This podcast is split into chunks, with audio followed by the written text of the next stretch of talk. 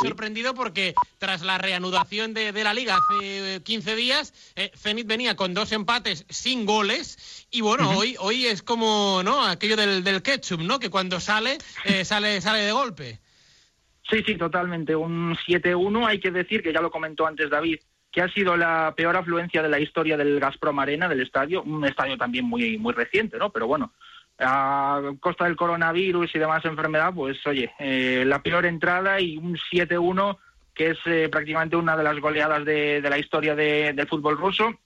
El, hace unos años marcaron un 8-1 porque tuvieron que remontar un, eh, un 4-0 creo que fue contra Dinamo de Moscú, en, eh, contra Dinamo de Minsk en, en, fase previa de Europa League. Y bueno, hoy un 7-1 después de dos 0-0, eh, bueno, triplete de, de Azmoun, también doblete de Zhuba y sobre todo pues hay que decir que, que igual el mejor rival podía ser Ural, ¿no? Es un equipo que defiende bastante mal, un poco un equipo muy veterano, ya de por sí, si es muy difícil parar a Artyom Zhuba en este caso, pues imagínate con un equipo que tiene que estar desatado, que tiene que recuperarse de 2-0-0, porque sobre todo la liga, aunque parecía muy diferente y muy extraño hace un par de semanas y antes de la reanudación, todavía seguía abierta porque ahora estaba a seis puntos, a, pesar de que acaba de ponerse Zenit con nueve, pero, pero sí, un partido donde se ha desatado completamente Zenit, donde necesitaba marcar, donde participó Yuba, donde participó Asmun, el primer gol de Malcolm con la camiseta de, de Zenit en Rusia, y bueno, pues al final, pues eh, qué mejor sensación que una goleada, aunque fuera, pues a una poca parte de grada que, que vio el partido. Y bueno, por su hinchada también decían que nos daba igual tener el coronavirus, que nosotros moriremos por Zenit, Así que bueno, pues un buen festín. Eh, como decías, eh, Luis, eh, Zenit líder, 50 puntos. Segundo, el Fútbol Club Krasnodar con 41, eh, 9 de, de, ventaja. Krasnodar juega mañana a las 12 del mediodía ante, ante el Sochi. David, te pregunto. ¿Esto lo tiene ya ganado Zenit o crees que con estos dos empates de, de las dos últimas jornadas se medio abre la competición? Hombre, esos empates eh, le dieron bastante esperanza, sobre todo a Krasnodar y Rostov, que son ahora mismo los perseguidores que más en forma pueden estar. El equipo de Bali Karpin eh, ahí volviendo a, posiciones europeas y jugando de manera bastante vistosa, bastante diferente, si no me corrija Luis, a tiempos anteriores en los que le vimos en Liga de Campeones arriba del Atlético. Y eh, me da la sensación de que el Zenit es favorito para acabar de llevarse la liga. La duda ahora mismo, Luis, es evidentemente la que tiene toda Europa, el saber si se va a acabar o no, porque en Rusia el escenario anticoronavirus es muy variado, depende casi de cada región. Sí, sí, sí. De hecho, estaba hablando ahora Raúl sobre el Sochi Krasnodar. Es un derby que se tiene que disputar mañana, pero hoy nos hemos enterado de que el partido se va a disputar a puerta cerrada por orden de, la administración de Krasnodar. O sea, que es lo que dice David, ¿no? dependiendo de las zonas y de las ciudades, cada una tiene su propia, eh, su propia norma, su propia regla, y en algunos puede haber público, en otros puede haber eh, campo cerrado. Así que, bueno, por ejemplo, la más importante en Moscú. En Moscú se decidió por orden del alcalde que todos los eventos, aquellos que tuvieran una gran afluencia, ya fueran deportivos o culturales, pues que se tenían que restringir a un máximo de 5.000 espectadores. De hecho, por ejemplo, mañana con un Chesca eh, es curioso porque para saber quiénes podían entrar en el partido, aquellos aficionados que no tenían abono para toda la temporada, tuvo que hacer un sorteo Vasily Berezuski, el, el que fuera central de Chesca, para elegir quiénes eran los que podían entrar de esos 5.000. Se, se hizo por sorteo. Sí, sí, sí, sí, lo hizo por sorteo el, gemelo de, los conocidos de los, de los Berezutsky, para ver si podían entrar, porque está limitado ahora a 5.000 espectadores en toda la región de Moscú, y pues eh, ha, tenido que ser el, el, que lo hiciera, sí, sí. increíble, increíble historia esta, pero bueno, bueno, también, también, también, eh, también sirve, claro, claro está. Eh, sí, a ver, si quieres, pues podemos repartir un poquito, ¿no? Por ejemplo, en Kazán también se ha decretado que fuera a puerta cerrada. En eh, Orenburgo hoy se jugó con 5.000, pero parece ser que luego ya va a ser a puerta cerrada, todavía hay que esperar. Pero hoy Kazán, hoy por ejemplo Rubin juega fuera, ¿no? Sí, sí, juega en Tula con Arsenal. Con Arsenal Tula no, no hay ningún problema de momento, no, no, se, no se espera ninguna normativa nueva. ¿Y para el Rostov Lokomotiv de mañana? Tampoco hay problema de momento. De momento en el gobierno de Rostov no se ha dicho nada. Es el partido, yo creo, más importante del fin de semana porque es quizá el que decrete cuál puede ser el segundo puesto para pelear con el Krasnodar. Y bueno, es un partido muy interesante, lo decía David, es un Rostov que ha cambiado su imagen en el último año con Valeri Karpin. El equipo jugaba un estilo defensivo y bueno, ha cambiado sin tener que cambiar muchos jugadores, ¿no? Pero cambió el esquema de un 5-3-2 a un 4-3-3, es un equipo más vertical, más rápido. Se ha beneficiado de ello Shomurodov, que Hombre. el, el 14 de Uzbekistán, ¿no? sí, uno de los hombres de moda que ya ha pasado de los 10 goles. Y bueno, es un equipo que le ganó el otro día a Chesca en un partido trepidante y fatídico, vamos, de esos que uno no se debería perder, porque además fue de mañana, porque era festivo en Rusia y realmente el Rostov está peleando por, por competiciones europeas y por la Champions League. Es cierto que tiene problemas económicos, lo han admitido en, el propio, en la propia ciudad, pero bueno, es un equipo al que podemos ver en, en competiciones europeas. Pues eso será mañana, ese Rostov Lokomotiv de, de Moscú. Hemos eh, estado analizando el Zenit 7 Ural 1. Esta mañana eh, te lo hemos ido contando, eh, sobre todo mm, los goles, las novedades. Spartak de Moscú derrotó 1 a 3 a, a Orenburgo, remontando. Eh, un Spartak eh, muy necesitado y que estos tres puntos, ya deportivamente hablando, Luis, le van a venir eh, muy bien porque es, es uno de los históricos, por no decir el equipo más histórico del país. Sí, es el equipo más popular del país, el que tiene mayor eh, grupo de, fans. Es una afición también muy, muy viva. Todos sus aficionados suelen trasladarse a, los partidos donde va Spartak, ya sea en casa o fuera. Pero bueno, hay que decir también que Spartak tiene otra vía, que es la de la Copa. Después de ganar a Chesca y de eliminarlo en un partido, como había dicho David, también trepidante, con lo de Goncharenko y, y Tedesco, precisamente, eh, pues es uno de los equipos que están vivos y en el caso de no meterse por la vía de la liga puede meterse por la copa. Todavía está con opciones de meterse sexto, pero para ello tiene que esperar que uno de los equipos de arriba, que sea Zenit, eh, sobre todo, que pueda ganar la copa y que Spartak sea el que ocupe esa segunda, esa sexta plaza para pues eh, beneficiarse de, de, que un equipo de arriba ha ganado la copa y que por la vía de la liga Spartak, que es un equipo habitual a jugar competiciones europeas, que lo hemos visto jugar Champions hace poco, contra Liverpool, contra Sevilla y demás, pues el equipo más carismático, más popular de, del país, pues recupera un poco el, tono de, prestigio de volver a Europa. Pero bueno, el partido de hoy hay que decir que, mm, tenía Tedesco al once más joven de la historia del siglo XXI, que bueno, al menos eso es lo que han puesto en la cuenta de, de Spartak, que es, eh, hoy salió el once más joven de, del siglo XXI, es un equipo con jugadores prometedores buenísimos, como el, el caso de Selinhan Bakaev, el dorsal 10, es uno de esos jugadores al que hay que tener muy, muy en cuenta en el fútbol ruso, vertiginoso, muy rápido, eh, al contragolpe. También ficharon a Alexander Sobolev, que también sí. te puede sonar porque es uno de los nombres que están saliendo ahora de moda en el fútbol ruso. Había venido del Krylia Sovietov, que era un equipo ya de zona baja, y lo fichó Spartak. Es lo más parecido quizá a Artyom Zyuba, o sea que, bueno, quizá con casi 10 años menos, ¿no? Pero pero era algo muy necesario para Spartak. Eh, hoy salió muy valiente Tedesco, puso a Ezequiel Ponce, el jugador que pasó por España, que marcó gol, puso a, a, a Larson también, al hijo de, de, Henrik, y también hizo un muy buen gol. Jordan Larson, so, ¿no?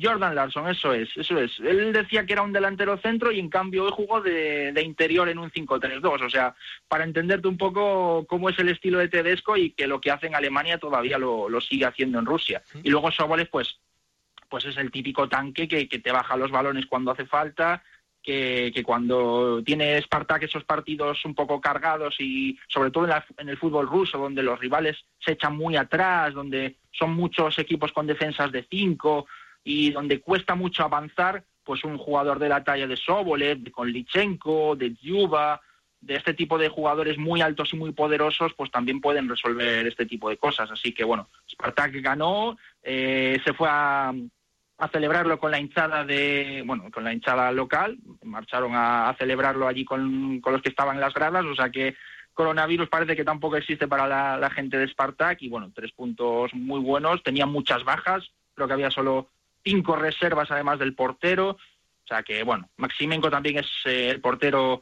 eh, otro de los que hay que tener muy en cuenta, una de las grandes promesas del fútbol ruso, y bueno, Spartak pues poquito a poco progresando. Eh, se pone octavo con 28 puntos y luego otro de los históricos como es Dinamo de Moscú que se pone sexto con, con 30, ganó ayer 2-3 eh, y me estoy fijando que, bueno, pues eh, Dinamo de Moscú también con gente interesante, eh, con, eh, con Litchenko como delantero centro que llegó en este mercado de invierno, con Max Philip, con Konstantin Rausch que incluso ayer marcó abriendo, abriendo el marcador, con eh, Neustadter, es decir que hay, hay buenos peloteros también en Dinamo, Luis. Sí, un poquito con sentido alemán, ¿verdad? Sí, sí, sí, porque... Rausch, Neustadter, ¿no? Sí, eso es, eso es, eso es. Philip es el jugador más caro de la historia de, Dinamo, creo que se había pagado 20 millones de euros en este verano, y bueno, sonaba un poco extraño su fichaje porque en el Borussia Dortmund llegó con buen cartel y tampoco había marcado muchos goles, no había hecho mucha, mucha diferencia, y no era un hombre titular o, digamos, suplente, ¿no?, en, en Borussia Dortmund, y claro, la directiva de Dinamo pedía un delantero centro y, claro, fichar a Max Phillips, que es un hombre que no estaba marcando muchos goles, y pagar por él 20 millones y ser el fichaje récord, pues sonaba un poco extraño, ¿no? Pero eh, en este caso lo han fichado y sobre todo pues se nota la mejora, tanto con la llegada de Kirill Novikov, que es el, entrenador que estaba, el interino, que sustituyó a, a Dmitry Hoklov, jugador que pasó por la Real Sociedad, ¿Te acordás? Bueno, que en España se suele decir Koklov, vaya. Koklov, sí. eso es. ¿Cómo, cómo lo has pronunciado, Luis? Koklov. Koklov, ¿eh? Sí, la, la, KH suena como una J nuestra. Por ejemplo, en el caso de Himki, en lugar de Kimki. Sí, eso sí. eso lo tengo más o menos controlado por el baloncesto. Eh, eso es. No, yo, yo cuando escucho muchas veces Kimki, bueno, supongo como que te irrita, ¿no? Pero sí, eh, es eh, el que era el entrenador de, de Dinamo hasta hace poco, llegó Novikov, el equipo se estructuró mucho mejor, se ordenó, eh, fichó a Komlichenko, ahora mantienen un 4-2-3-1 y con Konstantin Raus, que bueno, es un poquito un lateral carrilero, ayer marcó como un extremo izquierdo, por la, en el lateral también jugó Skopinsev, que es uno de los jugadores que también hay que tener muy en cuenta, lo fichó el Krasnodar y no, no triunfó, no tuvo muchos partidos y bueno, acabó volviendo a Dinamo en, en este invierno. Eh, ficharon a Clinton G, el jugador que había pasado también por Olympique de Marsella y demás, pero tampoco es un goleador. Es decir, Dinamo tenía muy buenos mediapuntas, Szymanski también, el polaco, de, que hizo un muy buen Euro 21. Eh, pero claro, es lo que le faltaba, el hombre gol. Y en el fútbol ruso es, es lo que te digo, ¿no? Que tienes que avanzar y luego de avanzar y romper defensas, pues tienes que buscar goles, digamos, poniendo el balón en, en, la olla, ¿no? Y para eso faltaba un delantero, ficharon a Komlichenko, pero fueron 3,5 millones de euros. Le querían muchos equipos en Rusia porque hay otros que también tienen problema de gol, como el caso que tenía Spartak, que tiene CSKA, porque no tiene un delantero más allá de, de Fyodor Chalov y ahora han fichado un bielorruso. Pero bueno, es un poco el, el, prototipo ¿no? De, fútbol que tiene que haber en Rusia y del delantero, un delantero fuerte y potente, y en este caso Komlichenko debutó hace dos jornadas con dos balones al palo, no pudo marcar, pero muy buenas sensaciones las que está dejando un delantero que no se sabe si va a acudir a la selección, si va a ir a la Eurocopa, si la puede haber, claro. Claro. pero, claro, nosotros barajamos estas opciones, pero está muy, muy bien y muy interesante el tema de, de los delanteros porque está Djuba y Smolov, que en teoría deberían ir, y luego hay un gran debate porque no se sabe si Komlichenko va a merecer ir, si Sobolev va a merecer ir, si Chalov, aunque está jugando con la sub-21, va, va a ir, e incluso Kirill Kakorin, eh, Kirill, no, perdón, que es el hermano, Alexander Kakorin, el, jugador mítico que, que, estuvo en Dinamo, en Zenit, que ha estado en la cárcel y ha salido hace poco. Ahora? se ha ido al Sochi, sí. Sí, sí, el hombre de moda Cacoravirus, es como le están llamando algunos amigos latinos en, en Rusia. Cocoravirus. Sí, eso es, eso es. y, no, a ver, es un jugador que, hombre, es uno de los mejores delanteros del fútbol ruso de los últimos años. Lo cedió Zenit porque, bueno, pues se trató de un tema más bien eh, que no era deportivo y, bueno, pues, eh, lo mandaron al Sochi, que del Sochi hay cierta mofa en Rusia porque con el Sochi, con los jugadores que ha traído este, este verano, se podría hacer la, alineación del, del Zenit perfectamente, porque nos trajeron ocho o nueve jugadores en verano. Un filial encubierto, pues ¿no, Luis? Más o menos.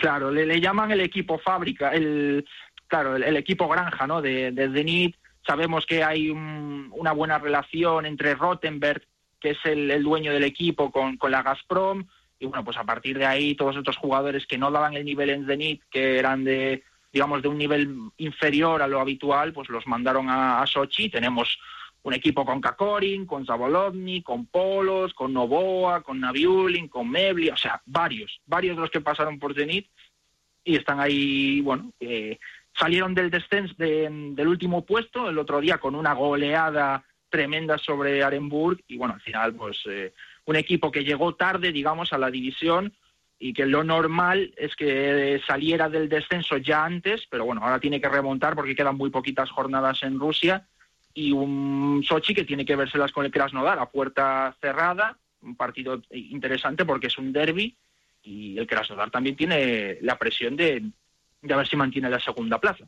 Yo, si me permites, Raúl, le quería preguntar a Luis por unas eh, imágenes que vamos viendo. Me estoy planteando, perdona, eh, David, me estoy planteando si, si la Liga Rusa sigue, ¿no? Hacer, hacer una, una sección semanal de la Liga Rusa. Oye, pues mira. Es, decir, me está encantando este rato de, fútbol ruso. Tendrías que, pedir, tendrías que pedir permiso a Putin, que lo controla todo, acuérdate, ¿eh? que va a ser presidente hasta el 2062, creo, más o menos. Lo tiene calculado, así que ten cuidado con eso.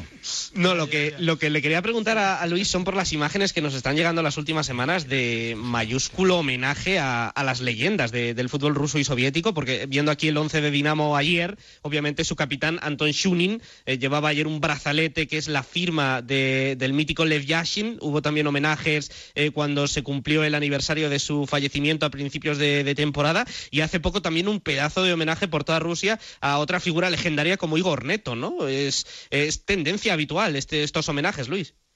Sí, es un país que respeta muchísimo las tradiciones, eh, las fiestas, los, eh, las personas leyenda. En el caso de Lev Yashin, pues es el mejor portero de la historia para muchos y al final es un personaje muy reconocido. Se ha inventado el nuevo torneo, el, nuevo premio Lev Yashin y fue Shunin a la gala.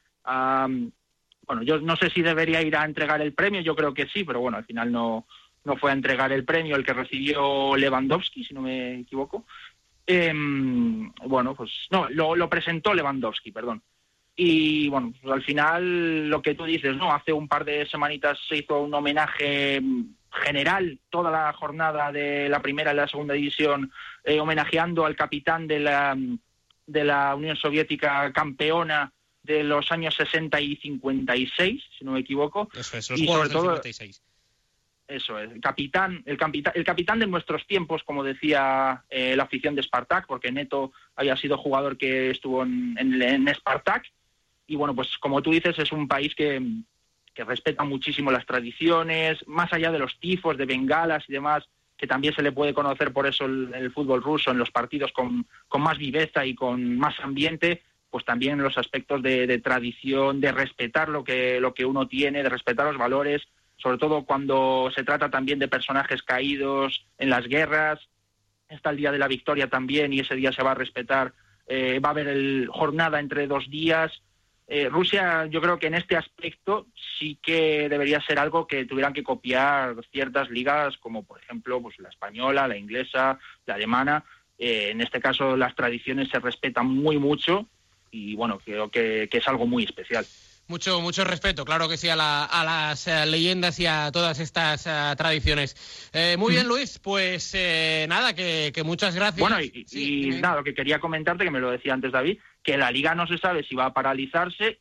El martes va a haber una reunión, así que, bueno, la, la, idea principal es que los clubes parece que sí que quieren parar la competición. Yo realmente y personalmente creo que no tiene ningún sentido que se mantenga es una competición de muy pocos eh, partidos, son 30, son 16 clubes y al final, bueno, el, calendario va muy bien, tampoco parece que lo tenga mucho muy complicado para ganar la liga y hombre, al final con todo el mundo, digamos entre comillas parando, pues es un poco extraño que Rusia, aunque no tenga no haya llegado a los 50 casos de coronavirus, pues tampoco haya parado, ¿no? Pues eh, la reunión el, el, martes, has dicho, ¿verdad? El martes, el martes, sí. Sí, ya de forma oficial lo anunció la Liga Así que, pues, a ver qué, hacemos y si hace falta escuchar más MI de, de, forma de maratón, pues, oye, pues nos apuntamos. Bueno, pues, eh, pues yo... Muy a favor de la cuota rusa, ¿eh? Muy a favor. No, no, ya te digo yo, David Luis, que a mí, a mí este ratito me, ha maravillado, ¿eh? Es bastante estimulante siempre hablar del, del fútbol eh, ruso. A, ver, que tenemos semana de, reuniones, ¿eh? El martes la de la UEFA y la del fútbol ruso, para decidir si se para o no la liga rusa. Y el jueves, como nos ha contado antes Pete Jensen, se van a reunir eh, los clubes de la Premier League con la propia Premier para ver qué determinación se llega si la temporada finaliza, si se reanuda desde esta jornada cuando vuelva al fútbol, así que el próximo eh, jueves todo esto se irá decidiendo. Luis eh, Molinero, de verdad, gracias y nada, que seguramente te seguiremos escuchando a lo largo de, estos días. Si no, hacemos negocio para, el tema de la sección rusa. ¡Ojo, ojo! bueno, bueno, pues mira... Di que sí, di que sí, Luis, reivindícate. todo, todo es hablarlo. Luis, un abrazo. Nada, perfecto, un abrazo y un saludo para todos vosotros y por supuesto cuidaos. Y bueno, una pena que no podáis quedaros todos en casa. Pues bueno, hay que, hay que también. Aquí estamos como en casa, también te digo. ¿eh? Sí, pues, sí. Yo, yo, yo, sí, sí, os he estado escuchando y madre mía. Luis, yo creo que eh, mi casa es más eh, esto que no la mía propia, quiero decir. Vamos de casa a casa y, somos muy súper prudentes. O sea, tenemos ahí nuestra verdad, nuestras medidas de salud y bien. Pero sí, sí, hay que estar en casa, hay que estar en casa. Y sobre todo un consejo, que, parece que no hay más vida además de estar en casa usando teléfonos y videojuegos. Y oye, el recurso de hablar con la familia también existe. Hombre, por favor, eso es maravilloso. Sin duda. Luis, eh, gracias, cuídate.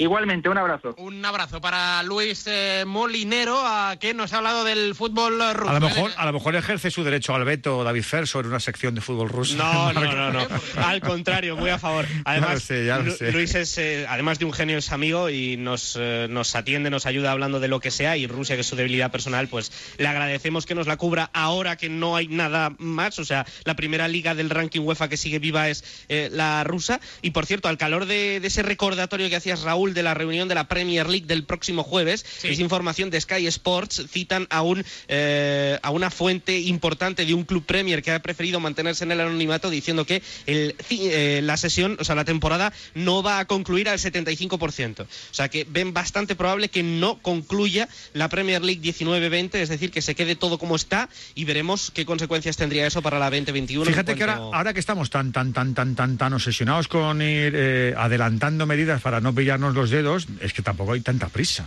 Quiero decir, o sea, la reunión de UEFA del martes, es que el martes no tiene por qué decirse si la Eurocopa se aplaza o no se aplaza, es que no hay tanta necesidad. Yo no cuento con ello, de hecho. claro, es que no hay tanta necesidad, es decir, pues eh, se estudia la posibilidad y, se, y como, como, como todos en nuestra vida, tienes un plan A, un plan B, un plan C, pues el martes que se decida, pues el plan A dice que seguimos como estamos, el plan B se retrasa dos quincenas, tres quincenas, el plan C, pero no hace falta tomar la decisión el martes, no tenemos tanta premura para tomar esa decisión a día. Yo creo, sinceramente, creo que viendo el calendario no hay tanta prisa para decidir exactamente cuándo hay que disputar la Eurocopa 2020 o los Juegos de 2020. Pues si es que vamos bien de tiempo todavía. Otra cosa es que tú tengas la planificación y que pongas sobre aviso a todo el mundo, pues a los actores principales, a los partners, a, los operadores televisivos, a las federaciones, a los deportistas. Pero tomar la decisión drástica el martes 17 de marzo, pues con la necesidad de, angustiarte tú solo. No, no sé, me parece a mí, ¿eh?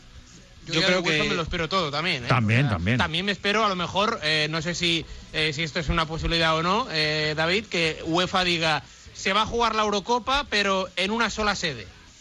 Bueno, podría ser. Es que se barajan todas las, posibilidades ahora mismo. que vaya año que han elegido el pobre, madre mía, qué mala suerte. Yo creo que en cuanto a comunicación de crisis, eh, esto además recuerdo de, haberlo estudiado en la carrera, lo que más ayuda es el, que no se filtren cosas, que no haya 10.000 escenarios por ahí bailando, porque da la sensación de que quien tiene la posibilidad de tomar las decisiones no tiene claro qué hacer y eso transmite inseguridad. Que se lo diga al gobierno de España, que se ha filtrado el borrador del estado de alarma y todavía están ahí liados a ver si lo rellenan bien o rellenan mal, incluso eh, está el presidente, el vicepresidente Pablo Iglesias, que estaba con la cuarentena. Y, debe ser que se están allí tirando y aflojando, voy a decirlo en fino, sobre cómo darle contenido a ese borrador que, al que ha tenido acceso muchos medios, este que tengo yo aquí en la mano, y lo están rellenando. Y debe ser que hay disparidad de criterios y que por eso todavía no hay comparecencia y no hay un borrador explícito de cómo se va a, poner cada punto sobre cada I, porque es verdad que tiene pinta de que el próximo lunes a las 8 de la mañana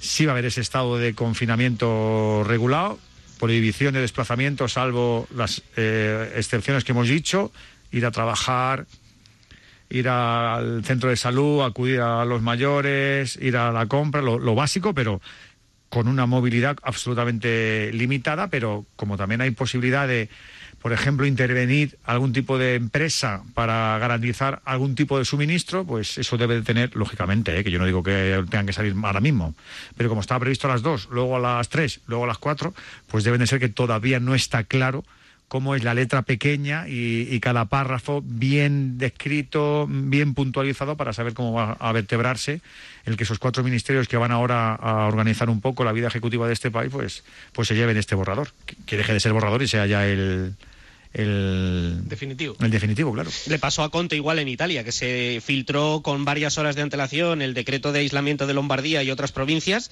y claro, la gente en Milán corriendo a las estaciones a huir, un comportamiento irresponsable eh, generado por una filtración. Así que, bueno, en este caso, a poder ser las comunicaciones oficiales y con tranquilidad y con calma.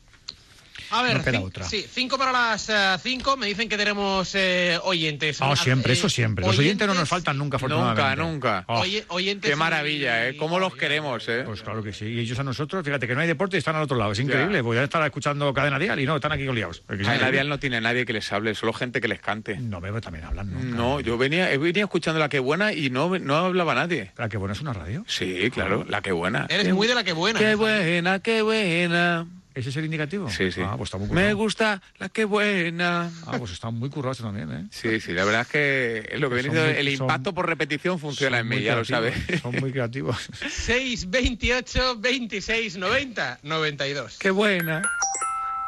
Buenas, soy otra vez el mismo de Sheffield. Además, comentar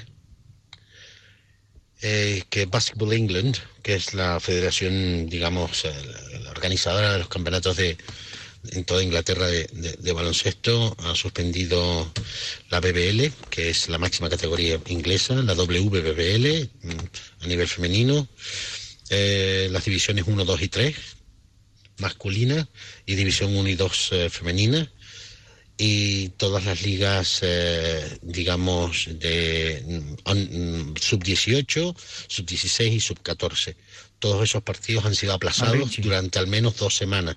Veremos en dos semanas qué es lo que pasa. Eh, yo soy árbitro de, División 2 y 3. Eh, eh, y bueno, este fin de semana pues me quedo en casita con, la familia. Muy bien. disfrutando de Muy bien. Qué responsable eres. ¿Quién va a aguantar a los niños dos semanas en casa? ¿Quién me pone la pierna encima? De Nosotros, nosotros. Tela. Hasta luego, saludos desde Sheffield. Saludos desde Sheffield. Buenas tardes, Radio Marca. Aquí les estamos escuchando desde Tenerife, un poco pendientes también de lo que va a dictaminar ahora Pedro Sánchez. Ya cuando haga un poco ya la explicación más clara de todo lo que, lo que conlleva este, esta alarma, alarma sanitaria. Y bueno, respecto a lo que son los partidos, para algún oyente que he indicado anteriormente que, que, pueden hacer ahora, yo también soy un forofo del fútbol, me gusta siempre seguirlo.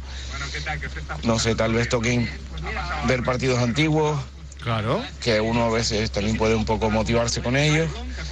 No nos vamos a acordar de los resultados de eso, ¿no? Está claro que, que no es lo mismo, pero bueno, por lo menos para un poco tener el gusanillo ahí y tal, pues una alternativa para aquellos que quieran un poco seguir también pendientes de, del deporte rey.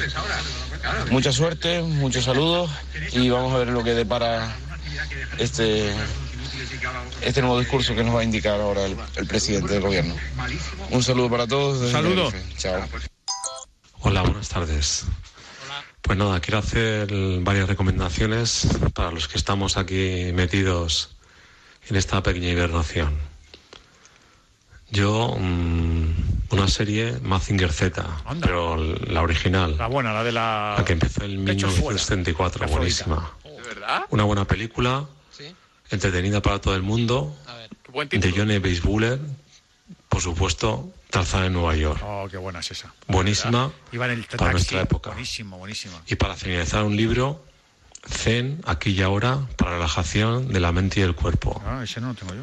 Muchos besos y pronto nos veremos en un estadio de fútbol. un codo para ti.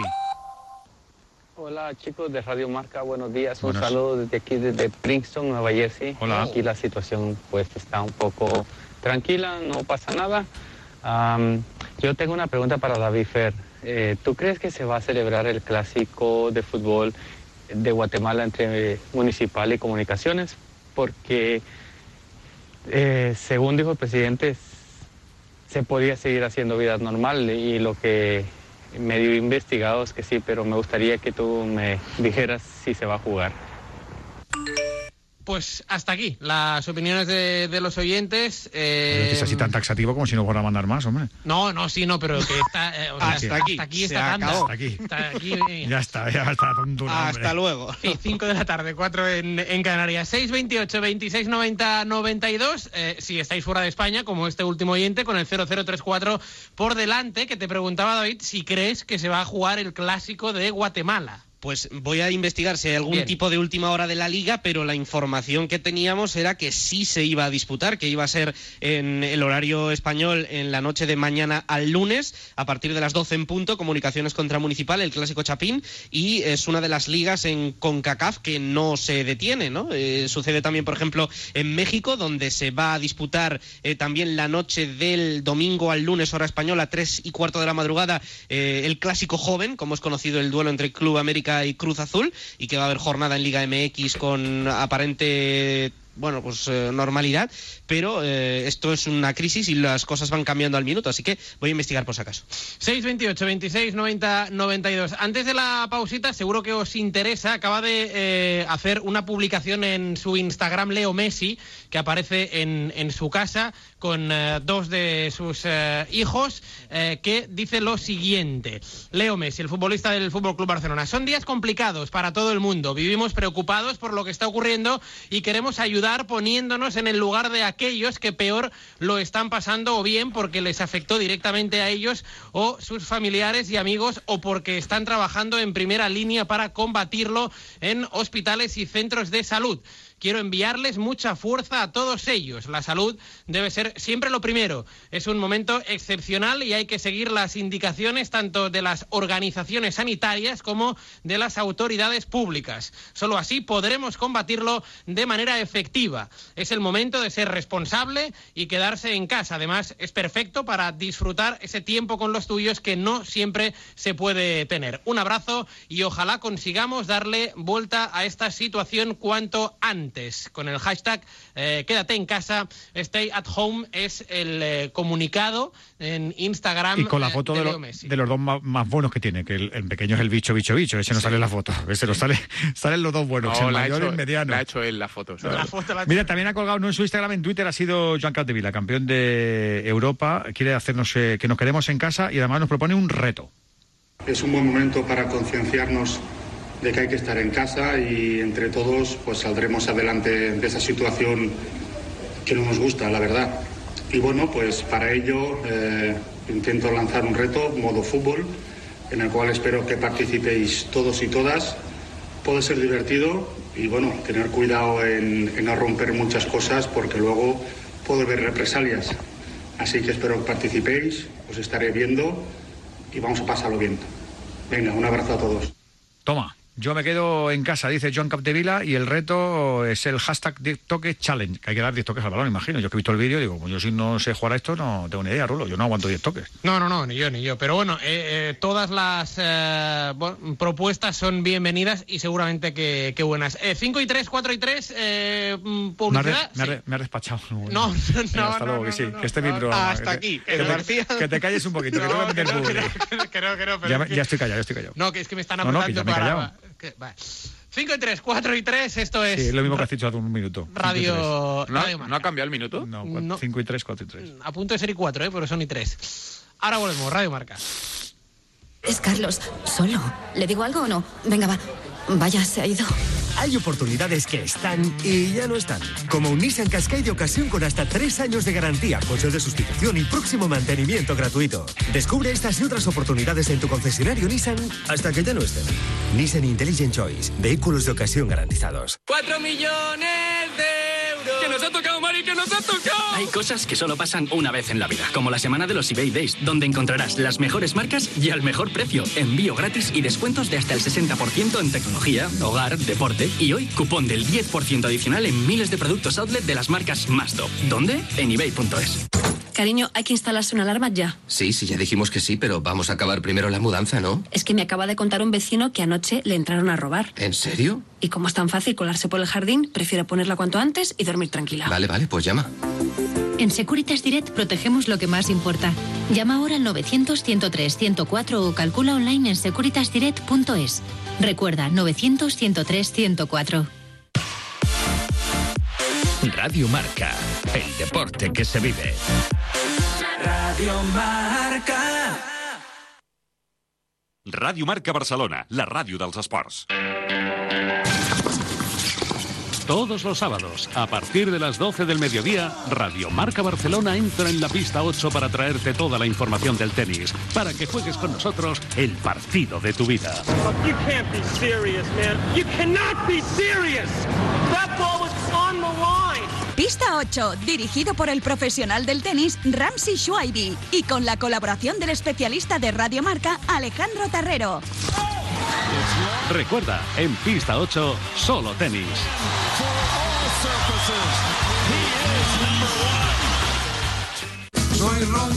Soy soy.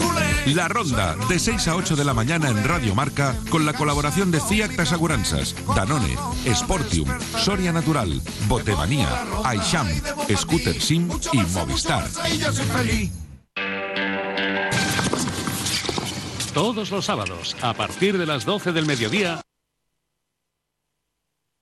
Tengo la radio estropeada. Imposible. No puedo escuchar la jornada. Abro la app y no me deja entrar. Hola, buenos días, ¿puedes incidencia? ¡Que no me van los datos! ¡Que no puedo escuchar! ¿Puedes repetirme el motivo de su llamada? ¡Que no ¡Márcalo! ¿Le pasa con un agente? Soy María Luisa, ¿en qué puedo ayudarle? ¡No puedo escuchar Radio Marca! ¡Que no tengo datos! ¡Que se me ha roto! ¡Que no quiero escuchar en la ¡Por favor, ayúdeme! Señor, no se preocupe. Dígame cuál es el motivo de su incidencia. Quiero escuchar el fútbol en marcador. Yo ya no sé qué hay que escuchar. Pues eso, que escuches Marcador de Radio Marca todos los días que haya deporte en directo. Con Edu García, Javier Amaro, Andújar y todo el equipo. Gracias. Porque aquí el deporte se vive. No olvide ponerme un 10, ¿eh?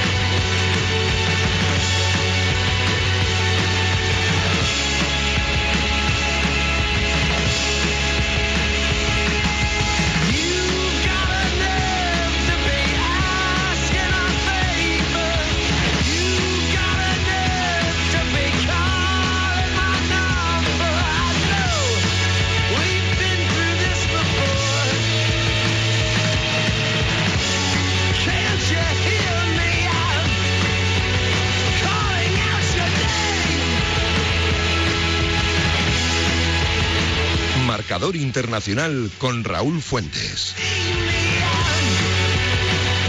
Con Jordi Moreno, Iñaki Serrano y con eh, Julián Pereira en la parte técnica, con todo el equipo también para hablarte y analizarte lo que ha pasado ya en Turquía. Ya tenemos otro marcador final. Ganado a Lanias por 1 a 0 a Gaziantep. Mismo marcador que se dio esta mañana en el de Nislis por 1, Gencler Birligi 0. Ayer Kasimpasa 2, Goztepe 0, Ankara Gucci 2, Rices por 1 a las 6, Koniaspor Fenerbahce para mañana. Kayserispor, Jenny Malatyaspor, Trabzonspor, Istanbul, Basaksehir, partidazo, es primero contra segundo, será a las 2 de la tarde, a las 5 Galatasaray Besiktas, otro partidazo, vaya domingo que tenemos en el fútbol turco, David Fer. Sí, eso es, ese clásico, bueno, ese derby de, de Estambul eh, va a ser a puerta cerrada, se conocía esa medida a lo largo del pasado día jueves, eh, algo que obviamente no sentó bien en el país por cómo son de pasionales las hinchadas, pero hay que tomar precauciones en todos los territorios de, este planeta y eh, bueno, pues esa es la medida y como bien dices, el otro enfrentamiento, Trabzonspor, Istanbul, Basaksehir, inmiscuidos en la batalla por una liga que es eh, en cierto modo parecida a la rusa, ¿no? En cuanto a su apertura, su facilidad para ser ganada por cualquiera en los últimos años, porque es verdad que vemos este año hemos visto a Galatasaray, pero Istanbul Basaksehir, por ejemplo, a pesar de lo artificial del proyecto que está la mano de Erdogan detrás, pues están deseando ganar la liga cuanto antes. Pues eh, mañana os informaremos, evidentemente, también de estos dos auténticos partidazos, también del que arranca en 50 minutos en Conia. Qué ambientazo siempre en Conia, en este Conias por eh, Fenerbahce. Pero es un buen momento, yo creo, ahora 5 y 10, 4 y 10 en la comunidad canaria para saludar a otro de los eh, amigos que tenemos aquí en esta casa, en Marcador, en Radio Marca, como es al bueno de Alex de Llano. Hola Alex, ¿qué tal? Muy buenas. Hola Raúl, ¿qué tal? Muy buenas. ¿Qué tal todo? Mm, Bien, eh, llevando el confinamiento como se puede, pero, pero bien, bien. Bueno, pues nos, nos alegramos. ¿Por qué llamamos a De Llano? Ya sabéis que entre otro tipo de fútbol, pero a Alex De Llano le motiva muchísimo lo que es todo el fútbol eh, sudamericano, ¿verdad, Alex?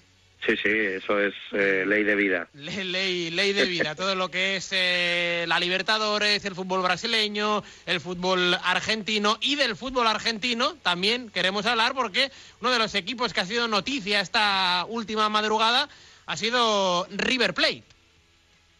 Efectivamente, ha sido noticia porque ellos han sacado un comunicado diciendo que van a cerrar el club. Es verdad que el partido de hoy ante Atlético Tucumán se iba a jugar a puertas cerradas, a puerta cerrada, pero lo que han comunicado ellos es que van a cerrar el club y que no van a jugar ese partido. De hecho, Poncio se ha estado comunicando, eh, Poncio es el capitán de River Plate, ex Zaragoza, por ejemplo, se ha estado comunicando con distintos capitanes de clubes de la Superliga Argentina para eh, parar eh, esta Copa de la Superliga que empezó ayer. Es el torneo anexo que creó la Liga Argentina para, además de definir los cupos de Copa Libertadores, Copa Sudamericana, también definir un nuevo campeón y también eh, los descensos.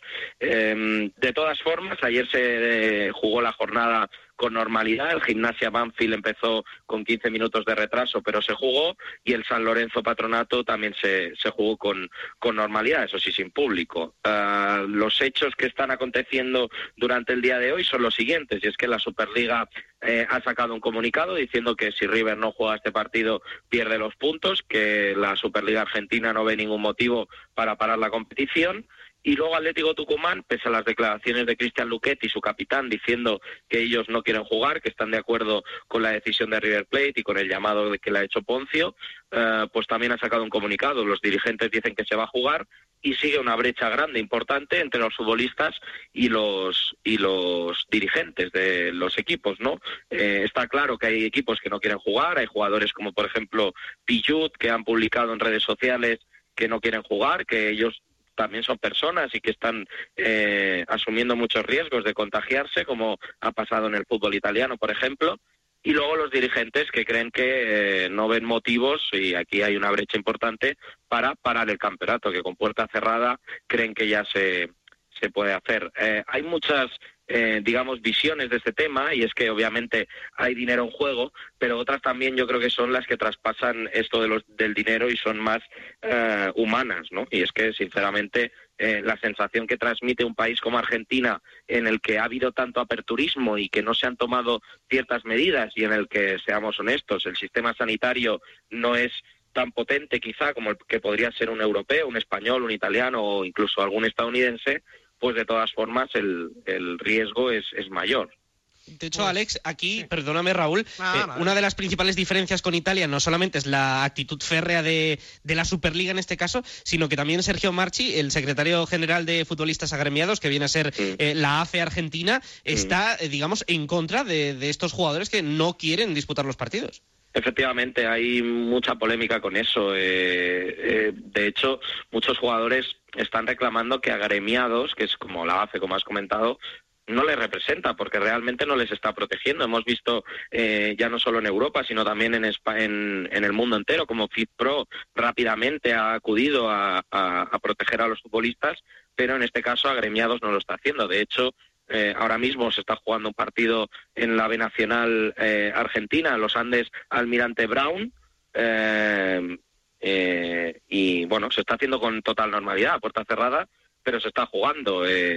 y hombre, Argentina, en Sudamérica hay bastantes casos. De hecho, eh, han suspendido ya distintas ligas, como por ejemplo la colombiana, eh, se están suspendiendo muchos campeonatos allí, la Copa Libertadores, la Copa Sudamericana, desde un primer momento se suspendieron. De hecho, me parece que la Conmebol ha sido de los de las organizaciones futbolísticas que mejor ha gestionado esto, porque rápidamente pidió a la FIFA suspender las eliminatorias para el Mundial y obviamente también las competencias que ellos tienen a su cargo las suspendieron. Por lo tanto, la situación ahora mismo es eh, bueno es complicada porque hay muchos intereses, además también políticos en Argentina sobre todo, pero es la que es. De momento no se ha suspendido y parece que la jornada va a ir con normalidad. Veo que quien juega hoy es Boca, ¿no? A las 12 de la noche ante Godoy.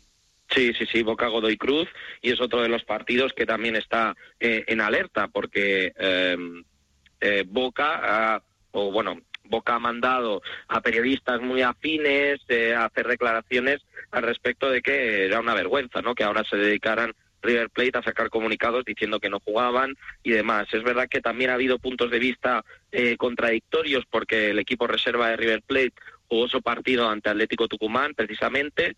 De todas formas, yo creo que algo va a pasar. Eh, me da la sensación de que la jornada no va a ir con la normalidad con la que esperamos porque, bueno, parece de sentido común, ¿no? Eh, sin duda, sin duda, porque aquí cada, cada media hora, cada 60 minutos, cada dos horas van, van cambiando eh, pareceres, van cambiando los, los temas. Em, lo que se ha aplazado ya también es la Libertadores, Alex.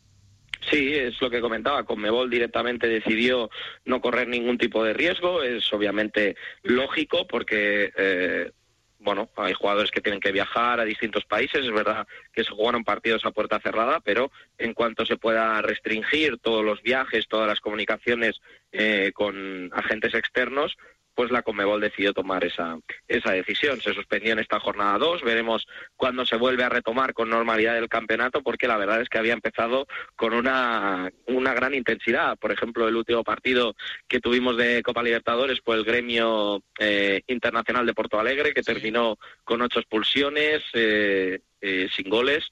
pero bueno, ha sido una Copa Libertadores que ha empezado bastante bien, con Boca jugando a un buen nivel, sobre todo en el partido eh, en casa, con River también reclamando ese lugar, ese protagonismo, ganando 8-0 a Binacional en el Monumental, en un Monumental vacío por las sanciones que recibió River después de los hechos que acaecieron en los tramos, en el tramo final de la pasada Libertadores.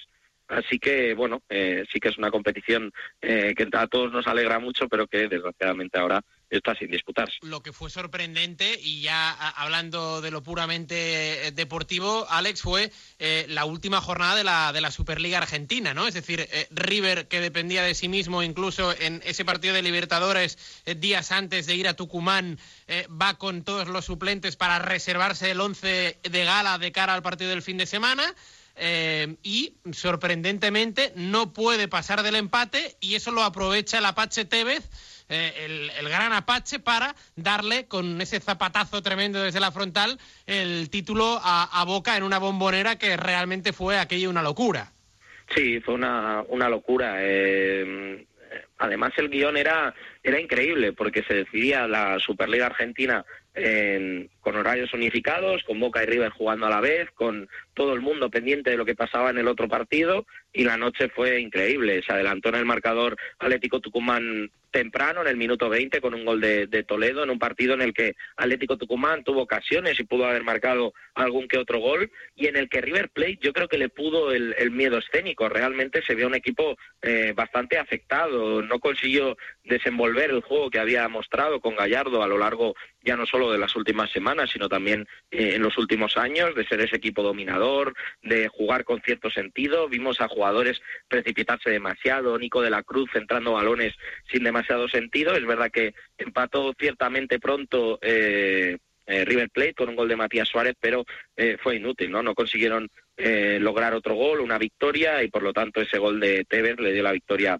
a Boca Juniors. Ha habido cierta polémica por esto, porque em, eh, se queja River Plate de posibles penaltis que no le pitaron Y bueno, eh, lo cierto es que a mí me pareció que el arbitraje era realmente correcto, que fue un arbitraje eh, normal y de todas formas fue un, un, final increíble, ¿no? Con Boca consiguiendo ese, ese triunfo con el gol de Tevez, subiéndose al alambrado, celebrándolo con una bombonera que se caía y sobre todo viendo el triunfo de un Boca de Miguel Ángel Russo que desde la llegada de, del nuevo técnico del argentino está jugando francamente bien. Campuzano, el mediocentro colombiano, está siendo uno de los mejores jugadores ya no solo de la Superliga Argentina, sino de, de Sudamérica en general. Eh, ha asumido esa posición de cinco muy bien y está jugando con una gran responsabilidad, recuperando balones, dándole mucha velocidad al ataque y entendiéndose bien con, con Paul Fernández. Y también Carlos Tevez, que ha aumentado una barbaridad sus registros con eh, con Alfaro en el banquillo, había marcado apenas tres goles en 19 partidos y con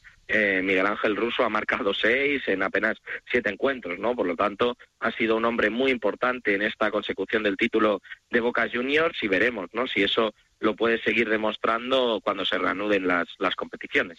Eh, ¿Crees que uno de los señalados en esta última jornada, a pesar de lo que ha ganado con River y a pesar de que es un técnico muy laureado, es el, el, muñeco, Marcelo Gallardo? Yo, yo creo que no. Yo creo que realmente se ve como algo circunstancial y no, no, no creo, no se le está achacando nada, de hecho, a, Gallardo. Es verdad que, por ejemplo, después del partido ante Defensa y Justicia, en el que empataron uno a uno, eh, Gallardo se dirigió a sus aficionados y les pidió que necesitaban más ánimos, que animaran más pero de todas formas yo creo que eso no está en cuestión. Eh, él además ha ratificado que se va a quedar, que, que va a seguir en, en River Plate, cuando se tendría que o se podría haber marchado era final de año, pero ahora parece que él va a seguir ¿no? liderando este proyecto y siendo uno de los mejores entrenadores de Sudamérica. Al final, eh, lo que ha conseguido él es imborrable. Es verdad que la liga siempre se la ha resistido y que esta parecía que podía conseguirla, también se la ha escapado en los últimos partidos, porque no hay que olvidar que River empató con Atlético Tucumán, pero empató también en su estadio ante Defensa y Justicia de Crespo. Eh, por lo tanto, bueno, yo creo que no está cuestionado, que no hay que cuestionarle, sino simplemente ver cómo trabaja ¿no? en la confección de la próxima plantilla, porque realmente hay jugadores que se ve que no están dando el, mismo nivel ¿no? que podían dar antes. Por ejemplo, Enzo Pérez está a un nivel extraordinario, Nacho Fernández igual, pero creo que en ataque le está faltando. Es verdad que Santos Borré ha asumido el liderato el liderazgo de, la delantera, está marcando bastantes goles, ha sido el máximo goleador de la Superliga, pero por ejemplo Prato no está a un buen nivel eh, y yo creo que a partir de ahí va a tener que eh, River Plate asumir alguna que otra incorporación y buscar jugadores importantes en posiciones decisivas, básicamente porque Boca también lo ha hecho y está haciendo un buen equipo. Tal y como fue la, última jornada con, ese campeonato de, Boca, eh, pues claro, todo el mundo daba por hecho, o casi todo el mundo, que se lo iba a llevar a River. Eh, para los de Boca, esto no, no tapa ¿no? la decepción de, de la final del Bernabéu. Mm, no lo tapa, pero lo disimula un poco, ¿no? Yo creo que mucha gente quería que se jugara ese desempate, que se podría haber dado realmente, que jugaran Boca y River una final más, pero no, realmente, obviamente, eh, todavía hay, hay dolor, ¿no? En, en Boca Juniors, después de perder esa final y en la eliminación en la Copa Libertadores en las pasadas semifinales, eh, pero creo que es un equipo que ha sabido resarcirse, es decir, que ha visto que con el nuevo entrenador, con Miguel Ángel Russo, ha asumido eh, distintos riesgos, es un equipo distinto, que se comporta de una forma completamente diferente a la hora de manejar el balón, de jugar desde atrás, también de los movimientos en ataque, y creo que eso le va a venir muy bien, sobre todo primero para ver cómo pueden competir de tú a tú con los grandes de Sudamérica, sobre todo con Flamengo, que parece el rival a batir, ya no solo por ganar la Copa Libertadores, sino por el real equipazo que tiene. Se ha reforzado de una forma magnífica y, creo que, bueno, ese es el gran objetivo, ¿no? El ganar la séptima, el igualar a Independiente en títulos de Copa Libertadores. David, ¿algo, algo más para, para Alex, David? Hombre, mm, Boca ganó la Superliga en ese partido decisivo contra Gimnasia Esgrima de la Plata, el Lobo, dirigido por Diego Armando Maradona, una trayectoria eh, con, bueno, altibajos y también con convulsiones, porque recordemos que llegó a, dimitir el, Diego en un determinado punto, aunque al final quedó en nada. Em, imagino que también, eh, obviamente ayer él no quería jugar el partido, Gimnasia jugó contra su voluntad igual que Banfield, pero eh, centrado en intentar salvarse porque la Copa de la Superliga cuenta para los promedios. Sí, es un equipo Gimnasia que con Maradona ha mejorado, es verdad que venía de un punto bastante malo y que sobre todo es un equipo que rinde muy bien fuera de casa. Teniendo los números en la mano, es uno de los mejores equipos jugando fuera de su estadio. Eh, yo creo que eh, tienen las condiciones para salvarse. De todas formas, veremos cómo eh, Argentina gestiona el tema de los descensos, porque la verdad es que está siendo un mareo últimamente. Eran cuatro al empezar el, o cuando iba a empezar el campeonato eran cuatro. Finalmente se empezó diciendo que eran tres eh, antes de la última jornada se pasaron a dos y una promoción. Hace una semana eran dos sin promoción y ahora parece que van a volver a ser tres. Eh, de todas formas, eh, todo está un poco en el aire, ¿no? Para ver cuánto dura la Copa de la Superliga, qué se va a hacer, si no se juega del todo, si se va a asumir algún tipo de, de, decisión, digamos, como las que se están ya rumoreando en el fútbol europeo, de ascender a los dos primeros o, de, o no descender a nadie pero de todas formas eh, hay que tener en cuenta que esta Copa de la Superliga cuenta con, para los promedios, como has dicho. Es verdad que hay equipos bastante en situación delicada, como Colón, como Gimnasia, pero bueno, eh, yo creo que eh, Gimnasia lo tenía complicado para salvarse, pero creo que puede salvarse. Es un equipo que ha mejorado bastante, sobre todo en las últimas semanas, ha incorporado a jugadores de jerarquía, tiene a Pablo Golds, el, central que era hasta hace poco de Boca Juniors, y me parece que puede o que tiene equipo para poder mantener la categoría. Pero también es verdad que hay que incluir el buen eh, trabajo que está haciendo Maradona y su equipo, porque eh, era un equipo realmente que antes no se esperaba que pudiera ganar eh, algunos partidos incluso por goleada, como los ha ganado con el Diego en el banquillo. Planteaba este tema, Raúl, porque nos llega a España sobre todo las imágenes de recibimiento a Maradona, los homenajes que le hacen, el debate que hubo sobre si el homenaje que le hizo Boca en ese partido final de la Superliga era o no suficiente, pero también hay un trabajo futbolístico detrás que tiene a Gimnasia que estaba hundido, eh, pues con posibilidades reales de salvarse, a expensas de saber qué narices pasa con la Copa de la Superliga, con el fútbol argentino y con el fútbol mundial en general. Pues eh, sin, sin, duda, sin duda porque no, nos dejó un, un auténtico desenlace emocionante esta última uh, jornada de la, de la Liga de la, de la Superliga, digamos, y ahora eh, en marcha, ya desde esta última, desde esta pasada madrugada, la Copa de la Superliga, eh, con este empate sin goles entre Gimnasia y Banfield y esa victoria de San Lorenzo a domicilio 1 a 3 ante Patronato esta noche a las 12, aunque ya nos ha comentado de Llano que veremos a ver qué es lo que ocurre con los partidos que se tienen que, jugar o no, lo veremos. Pero en principio, y juega a las 12 ante, ante Godoy. ¿Algo más, Alex? Solo quería recordar qué campeonatos en Sudamérica están activos ahora mismo. Argentina, Bolivia, Brasil, Chile y Ecuador están jugando sin público. Colombia, eh, Paraguay, Perú, Uruguay y Venezuela están suspendidos. Muy bien, pues eh, apuntado, apuntado queda y, habrá que ir actualizando seguramente a lo largo de las próximas eh, días eh, estos campeonatos, si se juegan, si se aplazan y qué es lo que va a ocurrir. Alex, de verdad, de corazón, mil gracias. Nada, un saludo, hasta luego. Un abrazo para Alex de Llano para hablarnos de lo que está ocurriendo al otro lado del, del charco, donde evidentemente también David Fer, eh, bueno, pues eh, la crisis del, del, coronavirus se hace notar y de qué manera. Sí, quizá ha llegado un poquito más tarde que, que a Europa, pero evidentemente eh, lo hemos dicho, lo dicen expertos epidemiólogos y es una obviedad. Los virus no entienden de fronteras, entienden de personas que son sus portadores y desgraciadamente ya está. Lo malo es cuando, cuando haga eclosión, Rulo, digo David. Sí, eso es, eso es. Tiene pinta de que eso va a suceder en los próximos días porque muchas reflexiones son, no, en este país vamos como en Italia, pero con X días de retraso, ¿no? Bueno, pues eh, seguramente la dinámica se reproduzca en Sudamérica, así que a nuestros oyentes al otro lado del charco que estén seguros, que se protejan, los consejos que damos aquí también en España, pero que de momento el fútbol sudamericano sigue con polémica en Argentina, con ese llamado de Poncio ayer eh, liderando, eh, sustituyendo al sindicato de futbolistas y tomando el liderazgo para intentar bloquear la Superliga sin éxito, aunque River no se va a presentar y con otros campeonatos activos, en CONCACAF también y en CONMEBOL. De hecho, tenemos en juego un partido en Chile ahora mismo a puerta cerrada, minuto 66 en el Estadio del Cobre, Cobresal 0, Universidad Católica 0. Muy bien, pues eh, también, evidentemente, cuando finalice el partido, como todavía nos queda un ratito, Edu, Javi, eh, Sí, David, sí, pues aquí ya- estamos hasta las 11. Bueno, tú Hasta- te puedes ir cuando quieras, ¿eh? ya lo sabes. ¿eh? ah, pues- un día aquí... Hasta mañana. Hasta mañana, Rulo. Venga, hasta luego. No, no, es broma.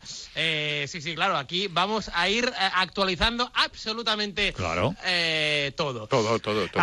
Ha, pensado mañana Amaro un domingo increíble. Sí, sí, Se lo ha currado. ¿Qué toca? Bueno, bueno, bueno, bueno, bueno, bueno. Puede que, puede que no, puede que no vuelva al fútbol nunca. Puede que no querramos que vuelva al fútbol. No, no, no, Vaya no. pedazo de macro concurso que tiene pergeñado para mañana. Sí. ¿Eh? ¿Concurso? Bueno, bueno, bueno. Va a ser el concu- se va a llamar el concurso del fútbol. ¿Yo puedo participar? o No. ¿No? porque va a participar gente que sabe, ¿sabes? no sé si. ¡Oh! Y no le puedes dar un papel de azafata o De azafatas, de azafatos sí, de azafatos sí. Yo qué sé, algo. Acuérdate que él eh, tiene un ídolo que es Nadal, que fue su aza- azafato preferido. Hombre, le encantaba. Sujeta Nadal. banderas preferido. Me encanta porque te persiguen las anécdotas años y años, ¿eh, Raúl? Sí. puedes, que- puedes cargarte la Iñaki porque seguramente hay algún oyente que dice que dices del Rulo y de Nadal, ¿no? Pon